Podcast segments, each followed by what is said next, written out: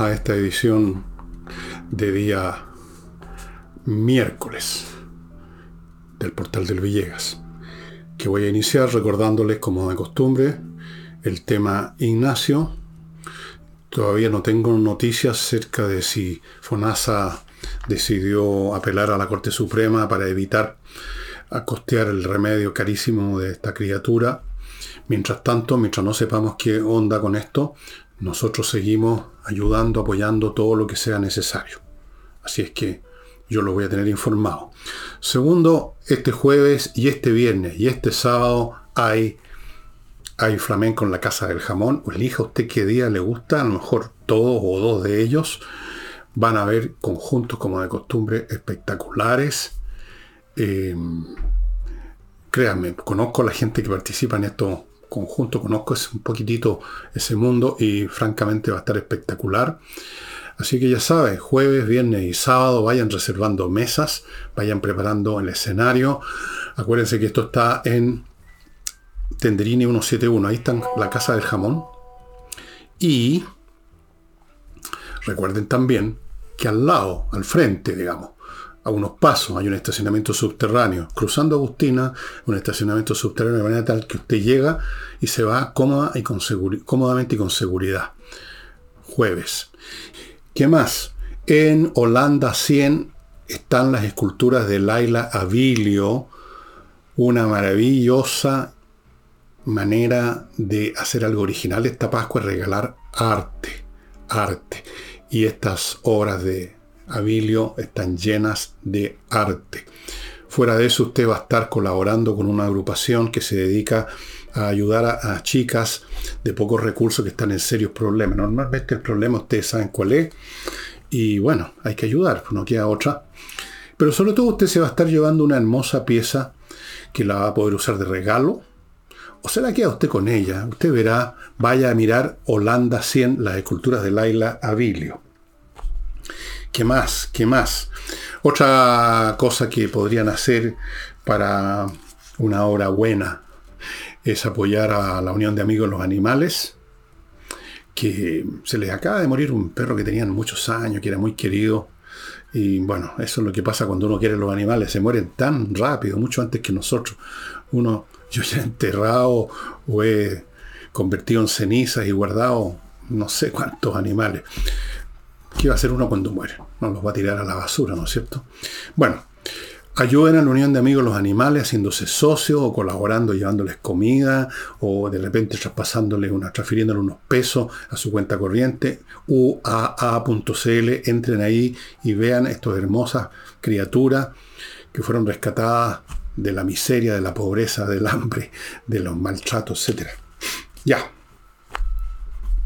Eh, voy a empezar leyendo una carta que me llegó, no me llegó como carta, me llegó como de otra forma, que la tengo aquí en el celular, y que tiene que ver con el tema que yo toqué de los créditos universitarios, que el gobierno tiene la idea, después dijo que no hay plata, pero en fin está en el aire la cosa otra vez de los créditos universitarios, todo ese sistema, y una persona que estuvo, está en este cuento de, la, los créditos, me mandó este mail y yo voy a, voy a leerlo. Me parece que hay que ver todos los aspectos de esta cuestión Así que es el siguiente. Déjenme ver que lo ubique aquí. Yo no uso mucho estas cosas, así es que ya. No voy a dar el nombre de la persona, nunca hago eso con, la, con quienes se comunican conmigo por cualquier cosa. Dice, mi nombre es XXX, soy abogada, hice mi maestría en mediación familiar, me presento para que tenga conocimiento de quién le escribe soy una profesional que desea mostrarle la realidad de los deudores de CAE. Con mucho pesar yo soy uno de ellos. Quiero transmitirle a través de este correo que siento, sin temor a equivocarme, que muchas personas ajenas a nuestra familia y a nuestra situación desconocen la realidad de un ser sujeto, de ser sujeto deudor de este crédito con aval del Estado. Nos involucran constantemente con un grupo de gente que solo quieren evadir sus responsabilidades y no esto es incorrecto.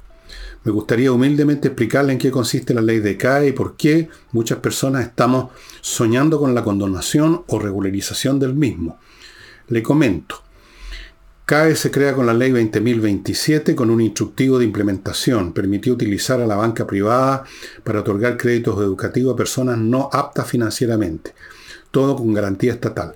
Hasta ahí perfecto, ya que habría la posibilidad de que nosotros, estudiantes recién egresados de cuarto medio, sin conocimientos bancarios o contractuales y sin capacidad financiera, pudiéramos acceder al dinero requerido para estudiar.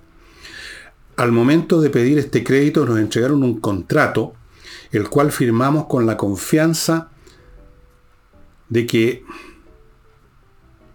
con la confianza, ¿dónde quede?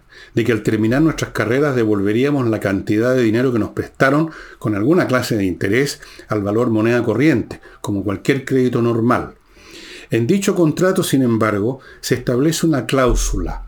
Se otorga mandato en blanco irrevocable al banco de la concesión del año en turno, el cual uno no tiene derecho a elegir, para que una vez que éste, para que una vez que éste decida cuándo, comenzará a cobrar la cantidad de dinero que prefiera, ya que al no existir un monto ni una fecha determinada previamente, se le entrega toda la atribución a los bancos de hacer lo que estimen conveniente.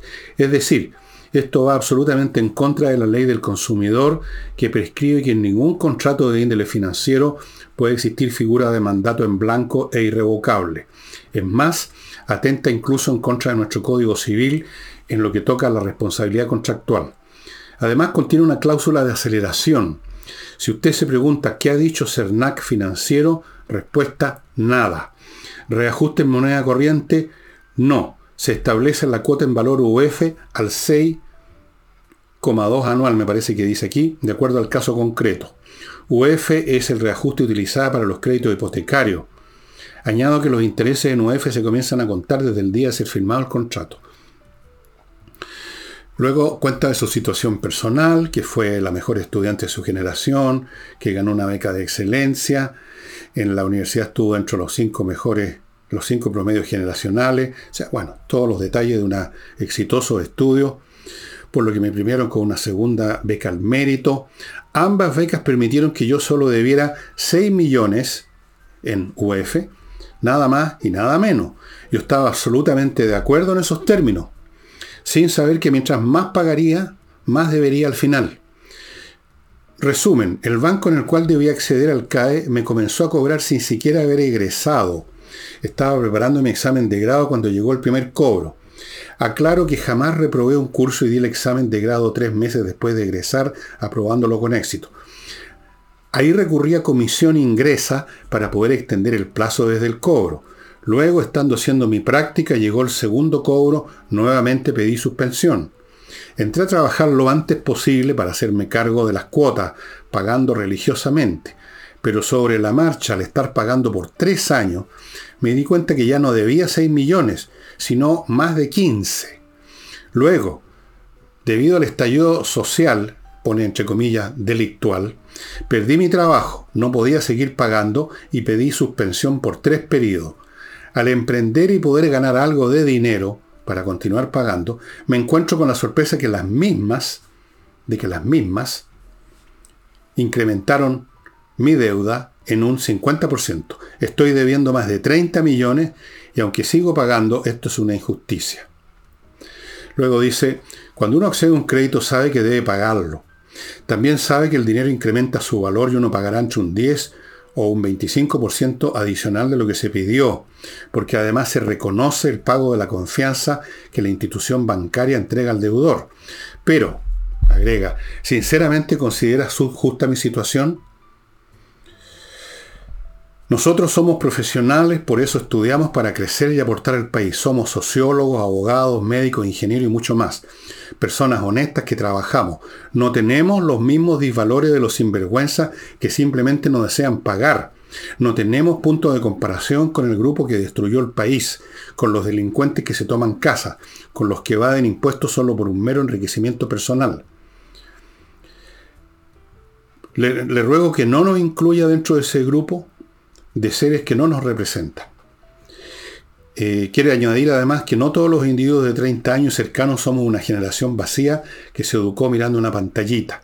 Todavía existe gente inteligente que vale la pena y por mi parte y a pesar de todo aún no me quiero ir del país. Bueno, un fuerte abrazo, etcétera. Bueno, aclaremos algunas cosas eh, cuando yo digo que voy a partir con cualquier orden que hay una generación que mira la pantallita naturalmente que es una generalización. Una generalización significa que una mayoría, un grupo contundente, más o menos representativo, tiene cierta conducta. No quiere decir que todos sin exclusión. Obviamente que hay personas inteligentes, personas que no andan mirando pantallitas, sino que leen, estudian como esta persona y que les va bien y que son de excelencia. Menos mal. Y yo sé que es así. Así que no los estoy metiendo a todos dentro del saco. Respecto al CAE, lo principal. Si las cosas son como las pinta esta persona, y yo le creo, no tengo por qué no creerle, eh, efectivamente habría que reformar ese crédito de algún modo. habría que hacerlo más justo. Ah, ya no existe ese crédito, ya no se está dando, así que en todo caso habría que compensar de algún modo a las personas como esta señora o señorita que han están pagando cada vez más, deben cada vez más mientras más pagan. Eso, estoy de acuerdo con eso. Lo que no estoy de acuerdo es que exista gente, como ella misma reconoce, que simplemente nunca pagaron nada, nunca han querido pagar nada, o han pagado muy poco e inmediatamente empezaron a quedar en deuda y a la menor pretexto, digamos, dejan de pagar y luego pretenden y esperan que venga un perdonazo. De hecho, hoy día estuve viendo algunos datos respecto a esto, en cuanto a, los morosos del crédito CAE y los que han pagado. Los morosos son cada vez más y curiosamente la tasa de moroso aumenta cuando la persona egresa. Es decir, cuando ya recibió la, el título, cuando ya terminó la carrera, ya no necesita más crédito, entonces ahí ya no lo paga. En vez de ser al revés, que los egresados, que ya se supone que están echando a trabajar, con mayor razón puedan pagar. Lamentablemente se mezclan las cosas en este mundo siempre y junto con los justos pagan los pecadores. Si yo eh, he herido a muchas otras personas como ella, les pido excusa. Pero ustedes comprenderán que hay efectivamente mucha gente que en esta materia del CAE, como en otras situaciones financieras, están toda la vida esperando el perdonazo, están esperando el indulto, llamémoslo así, están esperando el sacarse eh, las responsabilidades de encima. Y es lamentable que junto a esto caen, hay otros que sí pagan, que se sacan la cresta, que hacen lo que esta niña o, señora, no sé, qué edad tenga, y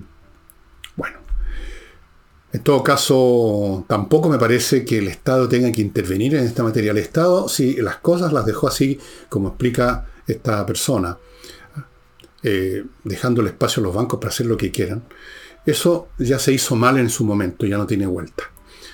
La reparación no sé si consiste en decretar estos perdonazos generales que lamentablemente favorecerían no solo a personas como ella, que lo merecería, sino que también estarían ayudando, estarían beneficiando a quienes no lo merecen, porque nunca pagaron, nunca quisieron pagar.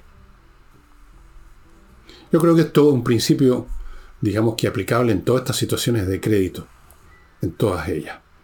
Em, eso. Y dicho lo cual, vamos a, a Boris. Inevitablemente Boris tiene que estar en las noticias. Eh, respecto al tema de las ISAPRES.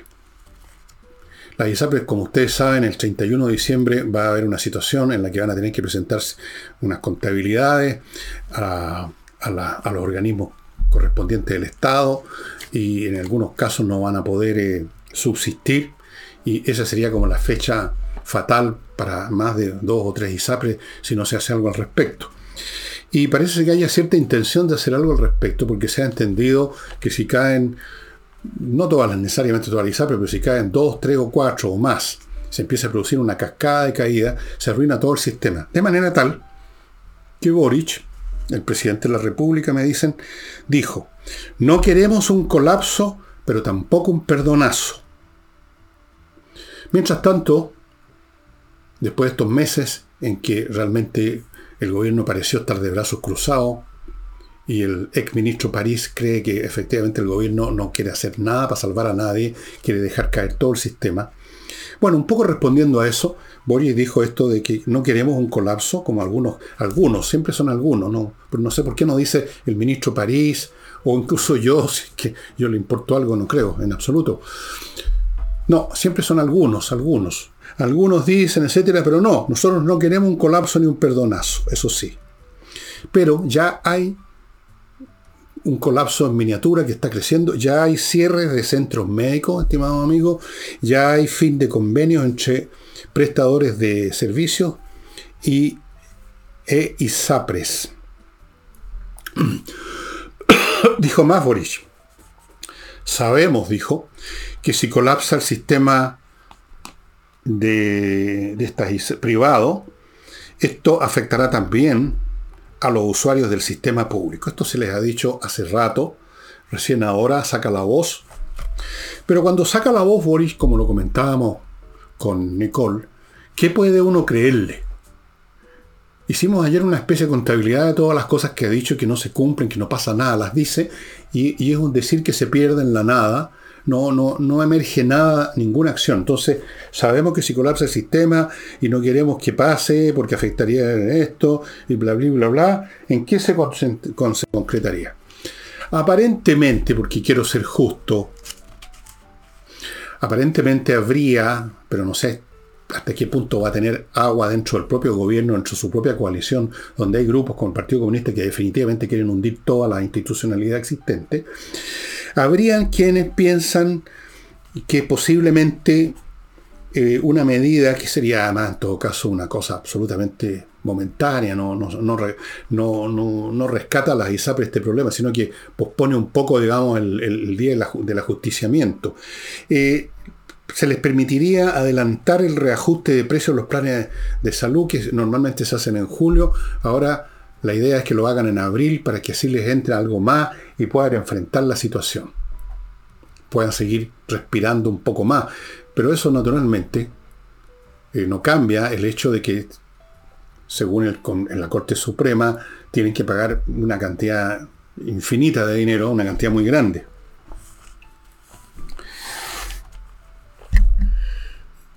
El tema de la ISAPRE es complicado. El tema de la ISAPRE es complicado. Para los usuarios siempre hay abusos, porque los usuarios obviamente quieren que todo sea gratis o no valga nada.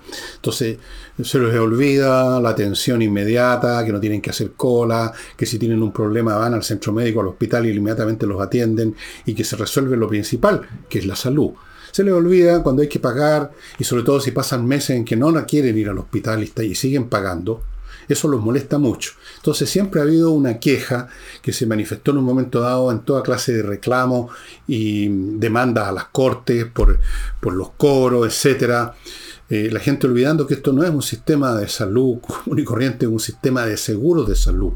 Pero en fin, el hecho que se fue creando una bola de nieve cada vez más grande contra las ISAPRE. Las ISAPRE fueron bastante torpes en no saber explicar a tiempo por qué los cobros, por qué los aumentos, por qué nada y aclarar las cosas bien, sino que simplemente se actuando así como con piloto automático. Y se fue creando este problema, esta mala onda contra la ISAPRE, y se convirtió en un tema político, se convirtió en un tema de agenda. A mí no me interesa defender a las ISAPRE en particular de lo que han hecho o lo que no han hecho. Yo no tengo acción, no soy accionista de ninguna empresa vinculada a las ISAPRE. Estoy en un ISAPRE como usuario, como millón, no sé cuántos, un millón y medio chilenos, creo que estamos en eso. Y naturalmente he ido algunas veces a hacer atenciones de salud y la he recibido de inmediato, si no estaría haciendo cola todavía en FONASA. Hay que considerar esa parte. Ahora los costos de salud, como dije la otra vez, en todo el mundo crecen porque las tecnologías de salud son cada vez más costosas. Ya no vivimos la época del puro estetoscopio y el termómetro en el poto. Ahora vivimos una época en que está repleta de artefactos electrónicos y de exámenes para cualquier cosa. Y las infraestructuras requeridas para eso, los equipos requeridos para eso, los especialistas, es mucho más cara la salud porque tiene más equipamiento tecnológico. La medicina se hizo más compleja. Ahí hay un factor que hay que considerar también. Hay que considerar las inflaciones. O sea, las alzas de los costos no, son meramente resultado, creo yo, de que se pusieron codiciosos los, los accionistas, los directivos, los empresarios. Eso es una explicación muy simplista. Pero el asunto es complicado. Pero un asunto complicado no se resuelve cortando, digamos así, el nudo gordiano de un sablazo como hizo Alejandro Magno. Porque de una forma o de otra el sistema de ISAPRE está articulado, asociado a todo el sistema de maneras directas o indirectas. Lo que ya reconoce no sé, Boric, lo dijo suave, ¿ah? va a afectar también a los que están en el... No, no, los va a afectar, los va a tirar, los va a dejar sin salud. Porque una cosa trae la otra. Se desmorona un ISAPRE, se desmoronan tres, se desmorona el sistema y se desmoronan todos los elementos asociados a ese sistema que a su vez están asociados a la llamada salud pública, o que queríamos llamar más bien las colas públicas. Entonces, estimados amigos, no es llegar y ver las cosas en blanco y negro, como mucha, mucha gente de izquierda lo hace, en el sentido de que aquí las bisapres cometieron unos pecados, son unos fascinerosos y hay que castigarlo y por lo tanto nada de perdonazos. Aquí no se trata de perdonazos. Aquí se trata de salvar el sistema de salud. Otra cosa. No se trata de castigar a los malos. Paguen la multa tan malucos que solo les voy a dar un perdonazo. Yo solo indulto a los delincuentes. No, no se trata de eso. Se trata de qué es lo que hay que hacer, qué es lo que debe hacerse para mantener funcionando el sistema de salud. Punto. Vamos a ver si se hace algo. Hasta el momento nada, salvo este anuncio de que tal vez podría adelantarse el reajuste de precios, lo cual no es una solución del problema, es, una, es posponer el problema. El 31 de diciembre vamos a ver qué pasa. ¿No es cierto? Quizás hasta dependa de eso lo que pase el 17 de diciembre, ¿no? si el gobierno es derrotado una vez más, si vence la favor, en algún grado eso va a alterar el cuadro político y vaya a, ver, vaya a saber uno si eso repercute en el tema de la ISAPRES también. Em, vamos a mi primer bloque comercial, si les parece, amigos. Productos, servicios para su beneficio hoy o mañana o pasado mañana. Por ejemplo, inglés. Si usted todavía no, no sabe inglés, no, se maneja bien, ¿por qué no contrata los cursos de entrenainglés.com que son dados por profesores de inglés vía online, los cuales los hace súper efectivos. Amigos, entrenainglés.com garantiza que usted va a tener una, por primera vez en su vida quizá, una buena base, una sólida infraestructura de inglés que usted podrá perfeccionar después, pero una sólida base que le permite moverse con este idioma que es esencial. Cualquier consulta, manden un mail a coordinación Continúo con Famaba Grill, esta nueva manera de hacer asados. Ya les he explicado en qué consiste. Ustedes están ahí viendo la mesa. Es otra, es otro ball game, como dicen los yankees. Es otra cosa, completamente distinta. Eh, en términos higiénicos, en términos de conveniencia, en términos prácticos, asado en una mesa como esta que tiene la carne uno al frente para ver en qué momento uno la retira al gusto de uno y no al gusto del gurú. Siempre hay un gurú en los asados, el que supone que es el maestro asadero, ¿no es cierto? Y a veces deja la crema, o por lo menos no deja la carne a su gusto suyo. Esto es muy superior, amigo, más limpio, más conveniente, más cómodo. Famaba Grill les recuerda que deben reservar con anticipación. Continúo con Fastmark, empresa chilena de transporte internacional de carga desde Estados Unidos a Chile, vía aéreo marítima, según el cargamento, si son container o no, para las empresas y para los privados también tienen un servicio courier para que usted encargue, compra algo y ellos se lo traen a Chile. Tienen una sucursal también ahora en Puerto Vara hace rato ya, así que ya no es nueva sucursal, es la sucursal de Puerto Vara como la tienen en otras partes. Sigo con el polvito mágico, este me refiero a esto para liquidar los malos olores, pues, de un programa decente. Oxinova. Viene en un sobre, como un sobre de sopa, un polvito, lo mezcla con agua, una cacerola con agua, digamos, al rato se convierte en una sopa una colonia de bacterias aeróbicas, usted eso lo vierte o lo vaporiza en los lugares de donde vienen los malos olores y se acabó el problema porque estas bacterias destruyen a las que producen el mal olor, que son las anaeróbicas, o sea, las que viven sin oxígeno. Las aeróbicas sí. Bueno, las anaeróbicas son las que inician la descomposición y por lo tanto los malos olores. Este producto es fantástico, he recibido mucho feedback de eso y solamente se quiere, eso sí, en la dirección de ello que ustedes están viendo a mi derecha. Y termino el bloque con mi clima, amigos. ¿Cuántas veces les voy a decir que mientras antes se pongan en contacto con mi clima, mejor para ustedes? Van a tener antes el equipo, va a llegar antes el equipo de instalación. Y dicho sea de paso, a propósito de la instalación, esta es la única empresa que instala estos aparatos extraordinarios y les entrega a ustedes 5 años de garantía. Nadie más lo hace en Chile. Bueno, el gobernador de la región metropolitana, don Claudio Orrego, que fue la primera elección, si no me acuerdo mal, en que mucha gente que no era del... porque entiendo que es demócrata cristiano este caballero, que no era demócrata cristiano, que no era de izquierda, que no era progresista, votó por él por, evitar un, supuesto mal mayor. Pero esa teoría del mal mayor o mal menor no, no resultó mucho como se vio después. Bueno, este caballero dice, también está barajando la idea de aplicar la ley de infraestructura crítica por el tema de la seguridad en toda la región metropolitana. Como ya están haciéndolo de una forma un poco distinta, están aplicando medidas especiales, los alcaldes de, lo tengo anotado en alguna parte, la Reina y la Florida. La Reina y la Florida la, con, la, cosa crítica. Entiendo que Orrego, junto con otros, ha sido de los que ha pedido el estado de excepción, pero el gobierno se niega. Tiene toda clase de razones políticas, toda clase de complejos eh, viscerales contra la, la, sola idea del estado de excepción ahora en el resto del país, o por lo menos Santiago, y se han negado. Pero, dice Orrego, bueno, la propia coalición eh, aprobaron la ley de protección de infraestructura crítica, a mano de los militares y yo creo que se puede aplicar aquí. Ustedes dirán, ¿cuál infraestructura crítica estaría siendo amenazada por los delincuentes? Y si le no, no parece que no le han preguntado eso, Orrego. ¿A qué infraestructura crítica quiere usted proteger eh, que tenga que ver con los ciudadanos? Porque está bien proteger una planta eléctrica, pero los ciudadanos que son asaltados en las calles, ¿qué tiene que ver? Tiene que ver, diría yo, porque la infraestructura más crítica de todas es la población de un país. Esa es la más crítica de toda la infraestructura. Cuando se va a la gente, cuando se muere la gente, es la infraestructura crítica de una nación, que son su población, la que está en riesgo.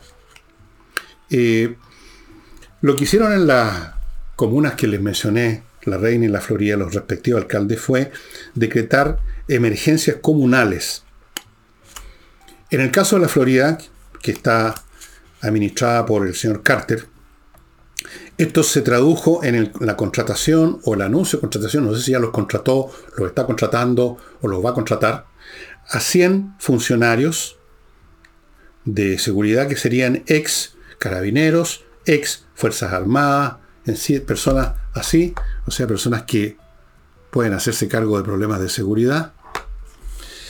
Y, pero esto no le gusta al gobierno. Han habido declaraciones de la señora Tobá, ha habido declaraciones del señor Monsalve. Hablan de que se arriesga porque se expone a los civiles, se arriesga a los civiles, dice yo no sé cómo, se arriesga a los civiles en el caso de contratar funcionarios que son ex carabineros y ex funcionarios de las Fuerzas Armadas. No se está pidiendo a los civiles que salgan a hacer patrulla. No, entiendo que no. Pero en todo caso, la señora Toá y el señor Monsalve olvidan que ya están en riesgo los civiles precisamente por el problema de la seguridad, pues. Si aquí uno no necesita ser un guardia o uno no necesita ser parte de una patrulla así de civiles que salen en la noche a recorrer una cuadra, uno no necesita eso para estar en riesgo hoy en día en esta ciudad y en todas las ciudades de Chile.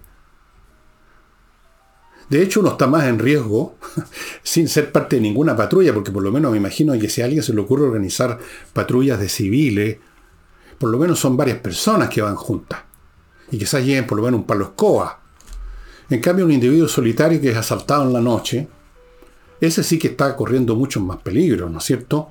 Pero quizás eso no se le ocurrió a la señora Toá, que no es muy ocurrente en estas materias. Entonces, insisten en que se...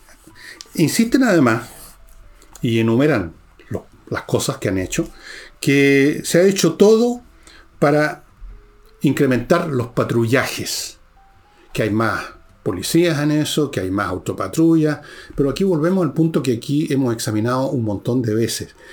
Las patrullas, que son en las calles obviamente, no agregan mucho. O sea, es simplemente aumentar en algún grado lo que siempre ha hecho la policía. Cuando la policía está en las calles, se diga o no, estén caminando de una esquina a otra o no, están ahí de patrulla, están ahí cautelando el orden público en el espacio público. Y patrullar con más gente o con más auto de una esquina a otra o de una cuadra a otra no cambia más que cuantitativamente y en un grado no, no, no desmesurado un sistema de control de la delincuencia que está bien en tiempos normales, señora Toá, pues. En tiempos como ahora, donde tenemos miles de delincuentes, baleos todos los días y asesinatos todos los días, esto es completamente insuficiente. Hace tiempo que no lo decía. Pero aquí cabe, pero a la, a la perfección decirlo, es insuficiente. No es cuestión de patrullajes. Esto ya no es cuestión de recoger aquí y allá por así decirlo, las frutas podridas que andan rodando por las calles. Aquí hay que desarraigar una plantación de frutas podridas, señora. Hay que ir a buscarlos, no patrullar por si se aparecen. Los delincuentes saben perfectamente además dónde actuar. No van a robar ahí donde hay patrulla, sino donde no hay. Porque no se pueden patrullar todas las calles al mismo tiempo, ¿no es verdad? Entonces, la disuasión que produce el patrullaje es mínimo. Fuera de eso, que hoy día los delincuentes están mejor armados, son más atrevidos, son más patúos, digamos, que nunca, y no le tienen miedo a la idea de que hay un carabinero. La presencia policial ya no los atemoriza. Llegado el caso se enfrentan con la policía. Han matado policías, ¿no? Le arrojaron una granada de mano a una policía hace unas semanas atrás. Entonces, esto de los patrullajes es completamente insuficiente es, perdónenme, una medida de maquillaje que tal vez tenga un efecto mediático por un rato, cuando uno se asoma por la ventana y ve pasar a una autopatrulla, pero la autopatrulla pasa y se va y luego llegan los delincuentes. ¿De qué sirve? Hay que ir a buscarlos a donde están. Están en ciertas poblaciones, están en ciertos barrios, están en ciertas cuadras, se reúnen en ciertos lugares, están en ciertas zonas del país, porque los de la CAM son delincuentes, son criminales. No se hace nada, se patrulla o en el caso de la CAM se ponen unos militares de palitroque en tales o cuales lugares ahí, lo cual no significa, no produce ningún efecto masivo a la altura del problema. Los remedios tienen que estar a la altura de la enfermedad. Y la enfermedad que tenemos con los delincuentes es gravísima. Ahora, todas estas cosas, lo de el gobernador Orrego pensando en aplicar la ley de infraestructura crítica en la región metropolitana, lo de alcaldes que empiezan a contratar funcionarios, exfuncionarios de carabineros, de la Fuerza Armada, lo que yo sé que está ocurriendo en algunas partes del sur con algunos hacendados que están contratando también guardias privados. Todo esto, que por ahora es más o menos puntual, está indicando que se está creando en Chile, por así decirlo, un Estado paralelo. Pues. El Estado oficial no es capaz, no quiere, no puede, o incluso tiene cierto grado de complicidad, como yo creo que tiene con la CAM y otros, no me cabe absolutamente ninguna duda, algún tipo de acuerdo, si no le gusta la palabra complicidad, algún tipo de arreglo, algún tipo de convenio, siguen dejando entrar inmigrantes donde vienen muchos delincuentes. Entonces, frente a esa inopia total del Estado oficial, está creciendo estos, estos intentos de enfrentar el problema por otro lado, de otra manera, paralelamente al Estado. Entonces tenemos ahora las comunas y seguramente van a sumarse más, que van a tener sus ejércitos privados de guardias privados. Y luego vamos a tener en distintas zonas del país grupos de personas que se sienten amenazadas de tomas, de asaltos, de quemas, de disparos, que se van a empezar a organizar no, no de a uno, de a dos, sino que grupos completos con ejércitos personales o privados completos. Y a eso nos lleva un gobierno inepto y cómplice como este. Un gobierno que no sabe más que hablar y hacer declaraciones y dar excusas y presentar cifras de las cuales yo no les creo ni la mitad, o hablar de proyectos, muchos de los cuales no existen, o, ellos mismos ni siquiera los han hecho urgentes, o que no se materializan jamás, o no en el grado debido. Entonces, lo que sucede es que la gente empieza a buscar soluciones por su propia cuenta. Y no solo la gente, vean ustedes, autoridades locales como los alcaldes y ahora un gobernador regional. ¿Cuánto falta para que otro gobernador diga lo mismo? apliquemos la ley de infraestructura crítica. Claro, el gobernador no puede por su cuenta aplicar una ley. Me parece a mí que no tiene esa potestad legal para él decretar y sacar a militares. Porque de Fentón dijo, los militares deben estar en esta, haciendo lo siguiente, defendiendo los puntos críticos de infraestructura de Santiago, qué sé yo, estaciones de eléctrica, lo que sea, cosa que no tengan que estar los carabineros ahí, se puedan dedicar abro comillas, me imagino que está pensando Rego en eso en el patrullaje. O sea, al final caemos lo mismo. Pero de todas maneras es un indicio esto. Es un indicio que para dónde va el país. Cuando ya el Estado deja de funcionar, cuando ya no es capaz de prestar salud, sino que busca demoler la salud que hay, cuando ya el Estado no es capaz de educar, sino que busca demoler y está demoliendo la educación pública que había, cuando ya el Estado no es capaz de garantizar la seguridad y se empiezan a crear métodos alternativos, estados paralelos en miniatura primero, es un Estado fallido. Pues. Vivimos con un Estado fallido, con un Estado capturado por una patota de ineptos, que cayeron en la vieja estupidez de todos los revolucionarios de todas las épocas, pretender transformar de golpe y completamente todas las instituciones de un país con el resultado que estamos viendo. Con una falta de tino y de criterio y de inteligencia asombrosa. Porque incluso gente normal, ¿ah? si aquí no se necesita ser un genio, se da cuenta que usted no puede cambiar todas las instituciones de una sociedad o de una organización al mismo tiempo sin dejar la crema. Y eso es lo que tenemos, una tremenda crema. Bien, eh,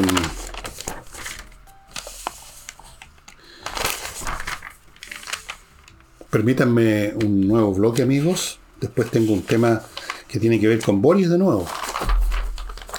Sí, abre la boca y, me facilita hacer el programa. Le voy a mandar uno de estos días un buque de flores. No, flores no, es otra cosa la que prefiere consumir.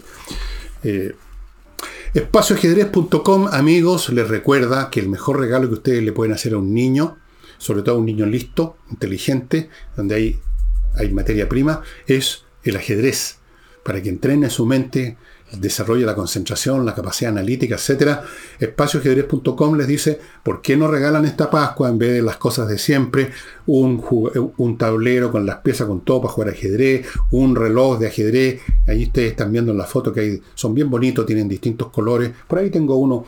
Eh, gift card para cursos que parten en marzo los sábados, para que los chicos no tengan que en la semana que se supone que estudian, se supone que estudian, el sábado, clases en directo con el maestro internacional Pablo Tolosa, que es súper entretenido, hace unas clases súper entretenidas. Lo van a pasar bien. Regálele eso a los niños, a su hijo, a su sobrino, a sus nietos, a los cabros de otra familia. Regálese usted también. Si también a nosotros los mayores nos sirve el ajedrez muchísimo. Paso ajedrez. Ese WhatsApp que ustedes están viendo lo contesta el propio Pablo y está siempre disponible. Cualquier cosa, cualquier duda, póngase en contacto.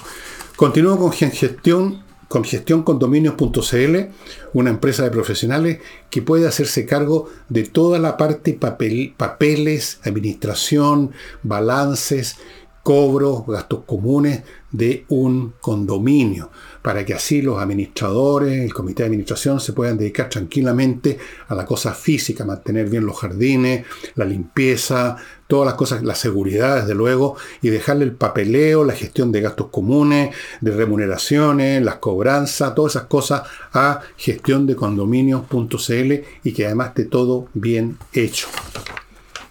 Y Clínica Alzheimer, amigos, Hay personas, hay bastantes personas hoy en día que lamentablemente les, les toca esta enfermedad, incluso ni siquiera tan viejo.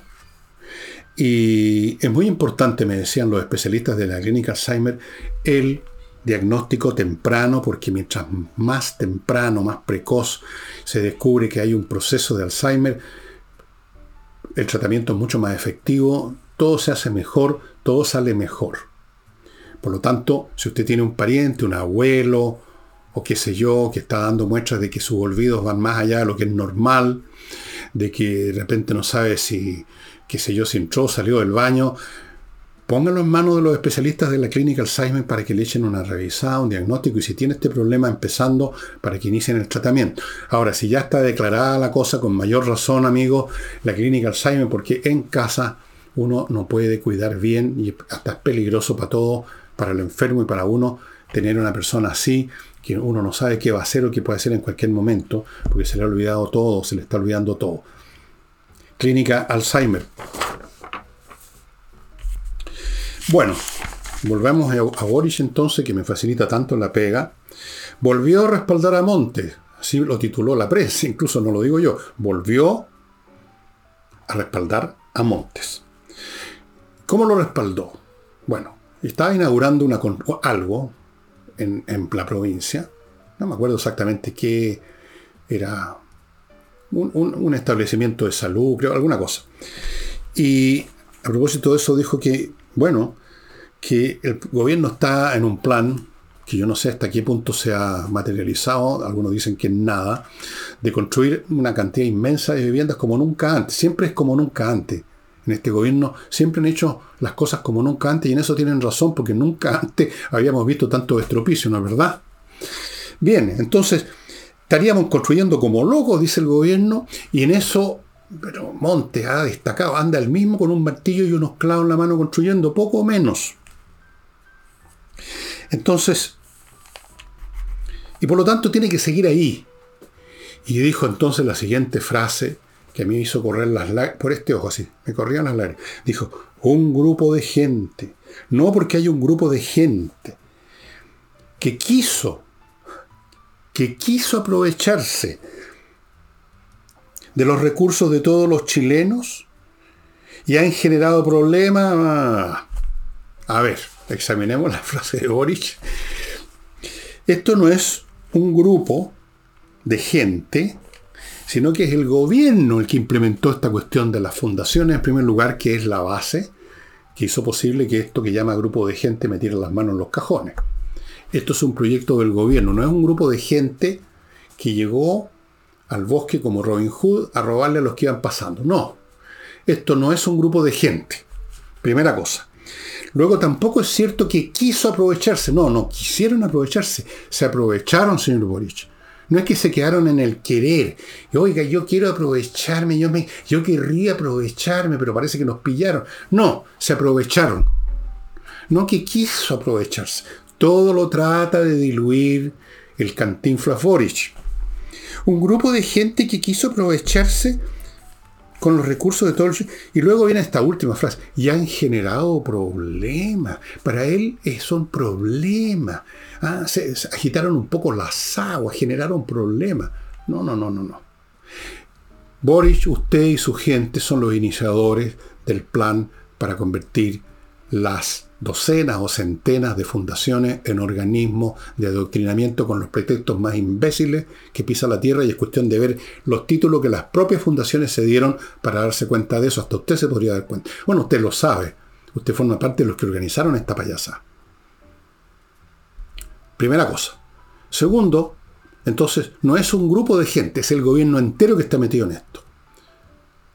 No todos han metido la mano en los cajones, Quizás si le hubieran dado más tiempo, sí, lo habrían hecho casi todo. Alcanzaron unos cuantos, esos cuantos son bastantes por lo demás. Son bastantes. Todavía se está investigando. Y no es que quisieron, sino que se aprovecharon.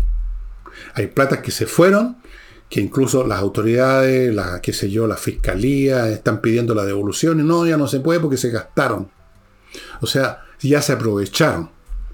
Y esto no fue generar problemas como diciendo, bueno, unos problemas, eh, dejó de funcionar el semáforo en la esquina.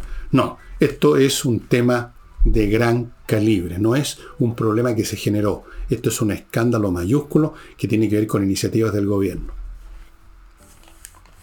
Y luego, para terminar, dijo la cosa más contradictoria que he visto en mi vida. Todo su discurso tenía que ver con el objetivo de respaldar a Monte, y sin embargo su frase final fue la siguiente. Acá no se protege a nadie. y eso es lo que está haciendo. Con acá no se protege a nadie, está protegiendo a Monte. ¿Qué les parece a usted la inteligencia brillantísima y lógica del señor Boris? Extraordinario. Debe tener un CI de 140 como mínimo. Bien, Acá no se protege a nadie. No, como, no, pues no se protege a nadie. Pues porque no, porque usted viene y dice, no, que mote, mi que está con un martillito el mismo construyendo casita. No, no, no, no. Y aquí no se protege a nadie. ¿eh? Bueno, amigos, sigamos. Eh, hay un reajuste. Vi una foto en que están todos felices. Marcel, unos dirigentes, de, todos con unas cargas de satisfacción tremenda, porque se acordó un reajuste del 4,3% más un montón de beneficios, por ejemplo, un bono por fin de conflicto, eso ya se convirtió en, en una parte totalmente protocolar en Chile, ¿no? Que además a los huelguistas, cuando una vez se termina el paro o la petición, hay que darle un premio extra. 200 lucas para los demás bajo ingreso y 100 lucas para los otros.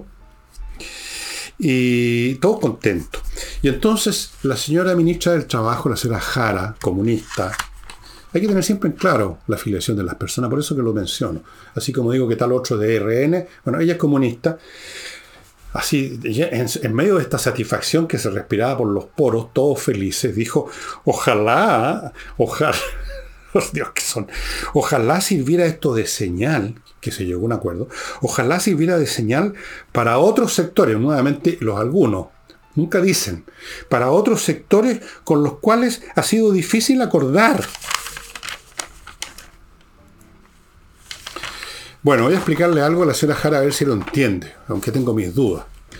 Hay distintas clases de acuerdo. Es muy fácil acordar algo con quien está recibiendo un beneficio con ese acuerdo. En medio de los problemas económicos que vive el país, los funcionarios públicos, que no necesariamente son los funcionarios más productivos de Chile, el Estado chileno no es el ente más productivo del país, están recibiendo un 4,3%, que no es nada de poco, y un montón de otros beneficios, ¿cómo no van a estar dispuestos a acordar, pues? Pero otra cosa, señora Jara, a ver, lo voy a explicar lo más simple posible para que entienda. Otra cosa es pretender un acuerdo con quien en vez de recibir un beneficio va a recibir un perjuicio, personalmente o un perjuicio para otras entidades que ah, indirectamente también lo perjudican, como por ejemplo es llegar a un acuerdo en una medida de gobierno que uno adivina, cree, sabe que va a producir un daño al país y eso por lo tanto nos repercute a todo. ¿Cómo va a ser lo mismo acordar un beneficio que acordar un perjuicio? Pues señora Jara, a ver, piense un poco. Haga el esfuerzo. Échele para adelante. Y a propósito de perjuicios, yo preguntaba la otra vez, en forma un poco retórica quizá, cuál va a ser el próximo daño que este gobierno le va a infligir al país porque están dañando la salud, la seguridad, fin, etcétera. Hizo una enumeración. Bueno, encontraron otra cosa. Todos los días encuentran algo. Todos los santos días aparece algo. Pero antes de decirle cuál es ese algo, les voy a decir algo respecto a otros de mis auspiciadores que hacen posible este programa kmmillas.cl, donde ya sabe, usted va y vende sus millas acumuladas antes que desaparezcan en la nada. Salvo que usted las vaya a ocupar todas en estos días. Si no es así, vaya a kmmillas.cl, se las van a comprar a buen precio. Sigo con compreoro.com, donde usted puede comprar oro o y plata en lingotes, oro en monedas, como esa que usted está viendo en la gráfica, y, eh, hecha por la, la Casa de Moneda de Canadá, es una forma de tener una póliza de seguro financiero porque el oro y la plata son en sí, en sí mismos valores, no representativos de otro valor. No son un título de la deuda pública o, una acción de una empresa, son en sí valor y por lo tanto son una seguridad completa y absoluta. Compreoro.com. Estas moneditas son una buena inversión además. Cuestan 89 lucas, un gramo de oro puro, puro. Y mañana ya van a estar costando, ¿qué? 100, 200, lo que sea. Y sigo con, termino este bloque, termino este bloque, sí, termino este bloque con Wonder, que es el que produce, o más bien dicho, le manda para que usted los produzca, los arme, cosas como esta. Este chiranosaurio que tengo aquí al lado mío es uno de mis guardias, uno de mis bodyguards Sí, así que no, no, no traten de atacarme porque este gallo, mire, lo puede morder aquí. Son hermosas, les llegan las piezas, usted las arma, los esqueletos corresponden a lo que los paleontólogos estiman que era el esqueleto de tales o cuales animales del periodo del Jurásico. Me parece que el Jurásico y algo del Cretácico también abarcó, creo, no estoy seguro. No soy especialista en eso, ni mucho menos.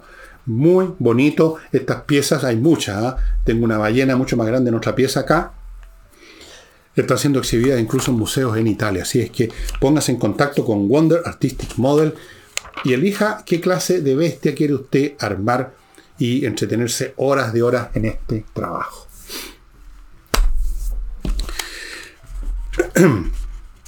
Bueno, esta, este nuevo dañito o dañazo, yo creo que un daño bastante grande, tiene que ver con la llamada ley Uber.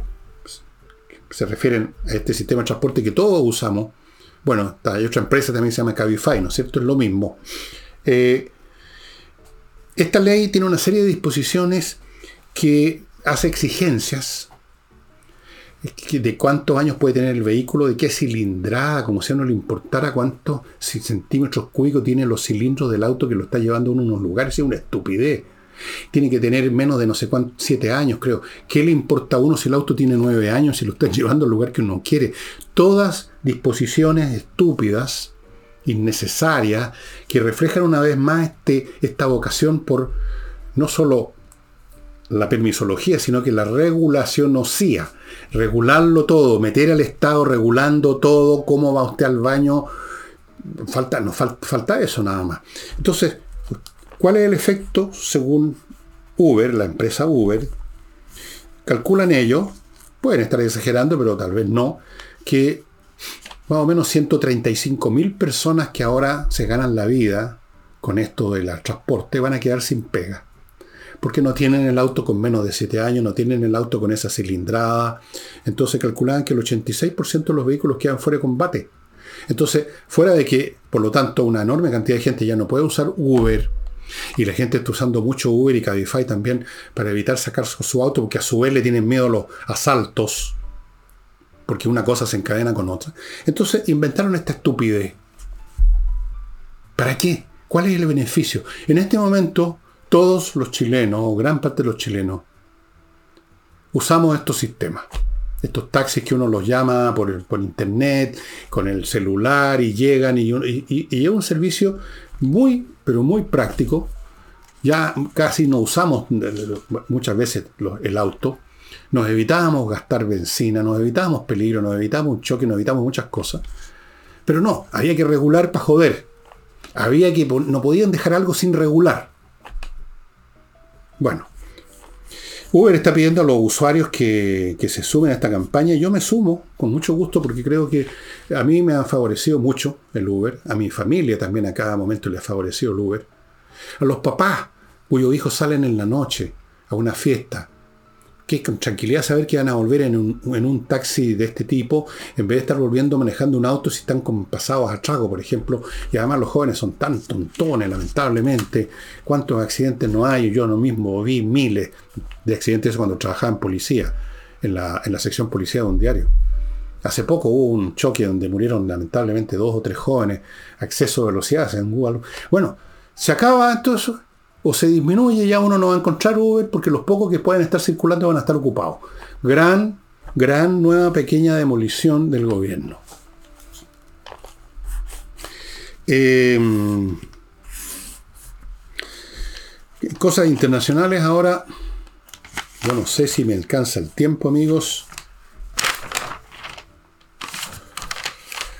Bueno, eh, la guerra entre Israel, el Estado de Israel y Hamas volvió, o sea, hubo una tregua, pero volvió con mucha fuerza. Los israelitas están totalmente decididos a terminar con Hamas como sea. Es una guerra. y mueren civiles, y ellos lo saben, y es una guerra, y en las guerras mueren civiles. No existen guerras donde no muera nadie, y no existen guerras donde no mueran civiles. En la Segunda Guerra Mundial murieron un millón de alemanes por los bombardeos aliados. Los bombarderos no es que querían matar específicamente civiles, querían destruir fábricas de, de munición y cosas como esa, pero a la pasada murieron un millón de civiles. Nadie habló de que era una barbarie espantosa. Era la guerra en sí una barbarie. Pero cuando se produce una guerra, uno tiene que actuar de acuerdo a las leyes de la guerra que consisten en vencer, destruir al enemigo. Eso es lo que está pasando. Pero lo que yo quería decir ahora es que el asunto está creciendo. Más y más se está metiendo en, la, en el baile Hezbollah, que es una fuerza mucho más poderosa de lo que ha sido jamás, jamás. Irán tiene la mano metida en todas partes. Claro, se lavan las manos y al mismo tiempo meten las manos, miran por otro lado estos clérigos, hablan, se hacen los que no, pero son los que están proveyendo de armas a los de UTIS, que están disparándole ahora misiles a barcos que pasan cerca de Yemen, le, proveyeron, llenaron de armas a Hamas.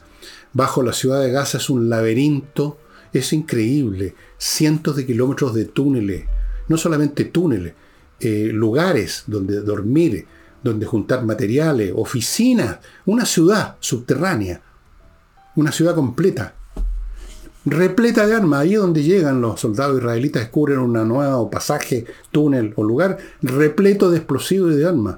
Estuvieron años en eso. ¿Financiados por quién? Por Irán.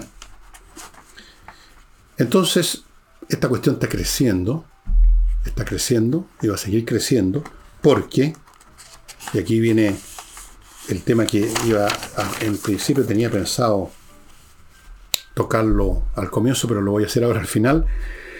El fin del orden mundial, que se está cayendo a pedazos, hace posible lo que estamos ya viendo, el crecimiento de los conflictos y la aparición de conflictos que habían estado congelados todo este tiempo. Por ejemplo, aquí en América Latina, Venezuela con Guyana, los venezolanos pretenden una zona de Guyana, que es ahora una república independiente, tener una colonia británica. Pretenden que cierto territorio, que es casi la mitad de Guyana, es de ellos. Ese tema está hace tiempo, pero había estado congelado, se había llegado a acuerdo, porque en el contexto del orden mundial que regía, los países como Venezuela u otros no, no estaban en condiciones así, así como así hacer lo que se les daba la gana. Estaba Estados Unidos o, lo que, el quien fuera controlando mucho las cosas y por lo tanto se mantenían los tratados, pero ahora se está derrumbando todo y Venezuela están por eh, celebrar un plebiscito para preguntarle a la gente si ese territorio hay que ocuparlo, eh, es de Venezuela y hay que ocuparlo o no, hay que hacer algo al respecto o no. Por supuesto el público va a decir que sí, que otra cosa. Y ahí puede haber un conflicto ¿Quién lo hubiera pensado? Pero se demoró el orden mundial y empiezan a emerger conflictos por todas partes. Yo les aseguro a ustedes que en unos años más, no muchos, más bien pocos, el tema que tenemos con Argentina en campos de hielo se va a descongelar literalmente y vamos a tener problemas y, vamos a estar en medio del derrumbe del orden mundial y quién sabe lo que puede pasar. Lo mismo con Bolivia y el famoso y eterno tema de la salida al mar. Todos los conflictos que en un momento dado se mantienen más o menos controlados sobre la base en última instancia que existe un orden mundial, que los tratados funcionan, que alguien los hace funcionar, que alguien los avala. Y ese alguien son las grandes potencias que a su vez están en una relación más o menos estable unos con otros. Cuando eso se desmorona, todos los conflictos que existían bajo control se desatan. Y ahora con mayor razón, con naciones que en general son más poder, están más armadas, tienen más población, tienen más demandas, tienen más necesidades y por consiguiente tienen más apetito por eh, territorios, por riquezas naturales, por espacios marítimos, por lo que sea. Entonces, están todas las condiciones dadas para que se dé lo que yo anuncié que va a ocurrir y que va a ocurrir, que es un periodo muy convulso, que ustedes ya lo están viendo ahora, pero lo van a ver con mucha más fuerza el próximo año. Se lo doy firmado. Y antes de mostrarles el libro que les tengo a propósito de escopeta, Lomas de Millaray, amigos, un proyecto inmobiliario fantástico en la región de los lagos, que ustedes pueden ver en un video que tienen en lomasdemillaray.cl. No tienen que adivinar, no tienen que dar fe en lo que yo les digo. Vean el video se van a dar cuenta que es un lugar precioso donde ya el próximo año estarían entregando las parcelas, todos con agua corriente, todas con electricidad, todas con fibra óptica. Así es que Lomas de Millaray. Continúo con Tienda Ancestral, la mejor decoración en fibras naturales. Esta es una empresa situada en, ¿cómo se llama esto? En Frutillar, pero entrega su mercadería a todo Chile, maestros artesanos con muchos años de experiencia haciendo cosas como la que ustedes ven aquí en la foto, lámparas, o sea, pantallas de lámpara, canasto y otros productos con fibras naturales se mandan a todas partes del país y hay un tremendo descuento. Continúo con Hayes, este hombre que es un corredor de propiedades, tiene una empresa que realmente vende y que les quiere contar, amigos, una cosa para los posibles interesados. La tengo por aquí. En este momento Hayes está ofreciendo, pongan atención, una casa en, lo, en la dehesa, en la dehesa me parece que es, que sí, que está a solo 200 metros de un colegio, el colegio Newland. La propiedad tiene 1.380 metros cuadrados, de los cuales hay 450 construidos, o sea, una casa grande. Y una casa fantástica que el banco la tasó en su momento en 36.500 UF, pero, pero, ha sido rebajada por los dueños a 26.500. Rebajaron 10.000 UF, 26.500 interesante oportunidad, por ejemplo, para una empresa que quiere usar esa casa para instalar ahí sus oficinas, qué sé yo, no sé, o para una persona que quiera vivir allá. Hay muchas posibilidades que ver y conocer esa casa, pero para eso tiene que contactarse con Hey. Con Hey. Y termino recordándoles Remodeling, la empresa que se dedica a remodelar casas, departamentos con puros profesionales en el tema, en el tema pisos, paredes, muebles de cocina y estructura misma de la casa. Tienen arquitectos, tienen especialistas en pintura. No es llegar y pasar una brocha por un muro, amigos, más complicado. Arreglo de suelo, cambiar un tipo de suelo, arreglar tipos de suelo, pasar del parqué a una cosa o de una cosa al parqué. Los muebles de cocina también necesitan maestros mueblistas. Todo eso lo tienen en remodeling.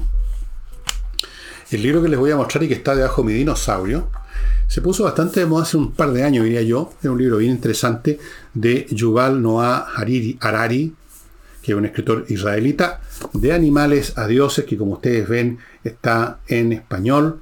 Editorial Debate, breve historia de la humanidad, vista desde el punto de vista de cómo nos convertimos de unos monos en lo que somos ahora, en el Homo sapiens sapiens. Como dice aquí, hace 100.000 años, al menos seis especies de humanos habitaban la Tierra Hoy solo queda una, la nuestra, el Homo sapiens, que no es tan sapiens después de todo, aparentemente. El libro es bien interesante, especialmente para personas que no tienen idea o no se acuerdan mucho de, de cómo evolucionamos, de cómo evolucionamos no solo físicamente los seres humanos y nos convertimos en Homo sapiens, sino que cómo evolucionamos históricamente. Cómo fue el momento, por ejemplo, crucial en la historia de la humanidad en que se produjo la llamada revolución agrícola cuando dejamos de andar recolectando lo que nos dejaba la naturaleza, así de puro generosa que, y nos pusimos a cultivar la tierra, a desarrollar la agricultura, a domesticar los animales, se generaron excedentes, empiezan a aparecer las villas, villorrios, congregados, congregaciones humanas, agregados humanos un poco más grandes, empiezan a construirse habitaciones, ya no estamos en una pena caverna o en cualquier cosa, hay excedente para pagar para mantener trabajando a especialistas en, qué sé yo, en fabricar arco y flecha o en tejer en algunos telares, los más primitivos.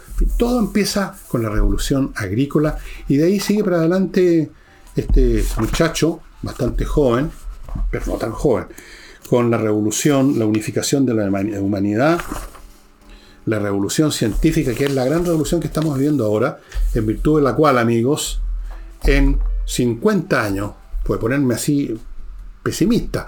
En 50 años yo voy a estar muerto, usted quizás va a estar muerto, sus hijos van a estar muy viejos, sus nietos más o menos. Este mundo va a ser completamente distinto. Total y completamente distinto, si es que, claro, no lo hemos destruido nosotros, los llamados Homo sapiens, no lo hemos destruido antes con nuestra tan brillante inteligencia, ¿no? Bueno amigos, eso sería todo por hoy. Nos estamos viendo mañana con Nicole Rodríguez. Chao, chao.